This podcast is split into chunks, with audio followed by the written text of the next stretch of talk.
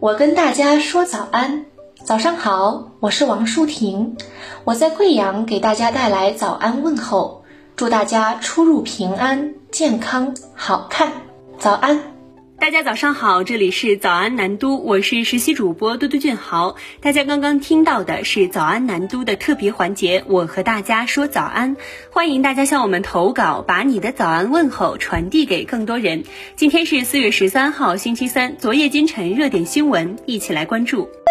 中国疾控中心流行病学首席专家吴尊友四月十二号在国务院联防联控机制新闻发布会上表示，无症状感染者居家隔离还是有风险的。一是有可能继续把疫情传播扩散；二是对他本人来说，如果不能及时发现他的病情进展，有可能错过了最佳的治疗时期，可能发展成重症，甚至对生命构成威胁。吴尊友表示，当诊断一个人为无症状感染的时候，其中有一部分人。很可能是确诊病例的潜伏期，在观察一段时间以后会出现症状，甚至会发展成重症。如果不能及时发现、及时接受治疗，还是会出现风险的。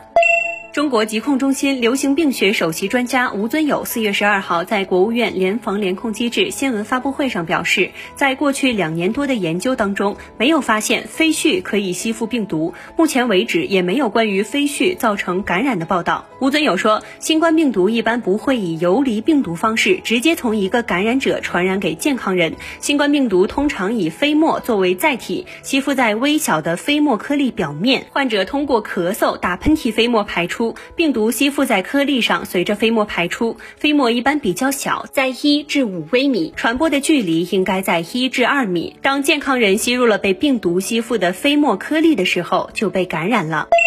四月十二号，广州市疫情防控新闻发布会二零二二年总第三十九场举行。广州市疾控中心党委书记、新闻发言人张周斌在会上表示，通过现在已经完成的基因测序，结合现在开展的流行病学调查，目前感染者基本都处在同一个传播链条上，传播关系比较清晰。张周斌说。虽然说前两天我们已经开展一次全员的核酸检测，但是现在仍然不能排除还有未被发现的隐匿的传播链。因此，各区现在也在结合各自的疫情防控特点，开展区域的核酸筛查工作，其实就是为了能够尽早的发现潜在病例。应当说，现在当前的防控形势应该是整体可控，但还是存在着一定的不确定性。张周斌表示，接下来的几天非常关键，政府这两天在不断的优化和调整防控措施。对于广大的市民朋友而言，每个人都必须参与到这场战斗中来，积极配合，携手抗疫。南都记者获悉，为落实“十四五”冷链物流发展规划，进一步推动冷链物流运输高质量发展，日前，交通运输部、国家铁路局、中国民用航空局、国家邮政局、中国国家铁路集团有限公司发布关于加快推进冷链物流运输高质量发展的实施意见，其中强调，鼓励生鲜电商、基地物流企业加大城市冷链前置仓等最后一公里设施建设力度，在社区、商业楼宇等设置智能冷链自。提提柜等，提升便民服务水平。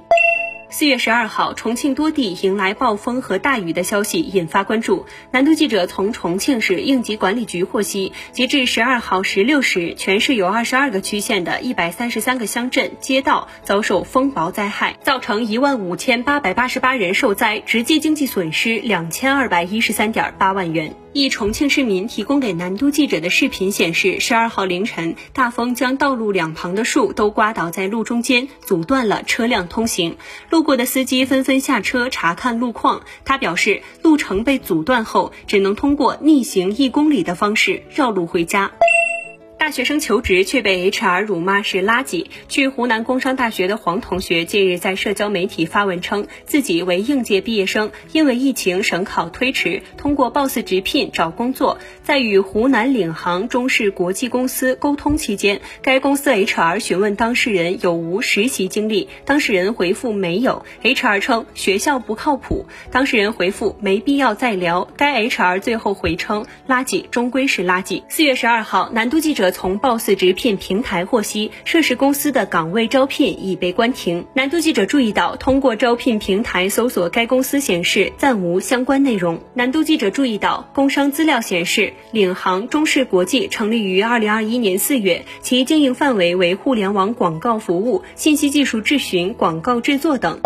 近日，卡氏餐后一小时酸奶因酵母超标六十倍被通报，引发热议。四月十二号，卡氏乳业就此事向南都记者表示，相关批次产品抽检发生在去年，当时该批产品出厂报告显示检验合格，同时已回访该批次产品相关销售网点，暂未收到异常情况反馈。在排查储运与销售终端后，判断酵母超标应为产品出厂后储存温度不达标所致。卡氏已对全部冷链车的 GPS 系统、温控系统及销售终端进行排查，对不符合储存温度要求的销售终端交涉调温。此后进行每月不低于两次的终端销售温度条件巡检。以上就是今天的早安南都的内容，更多精彩内容请关注南方都市报 APP。本节目由南方都市报出品。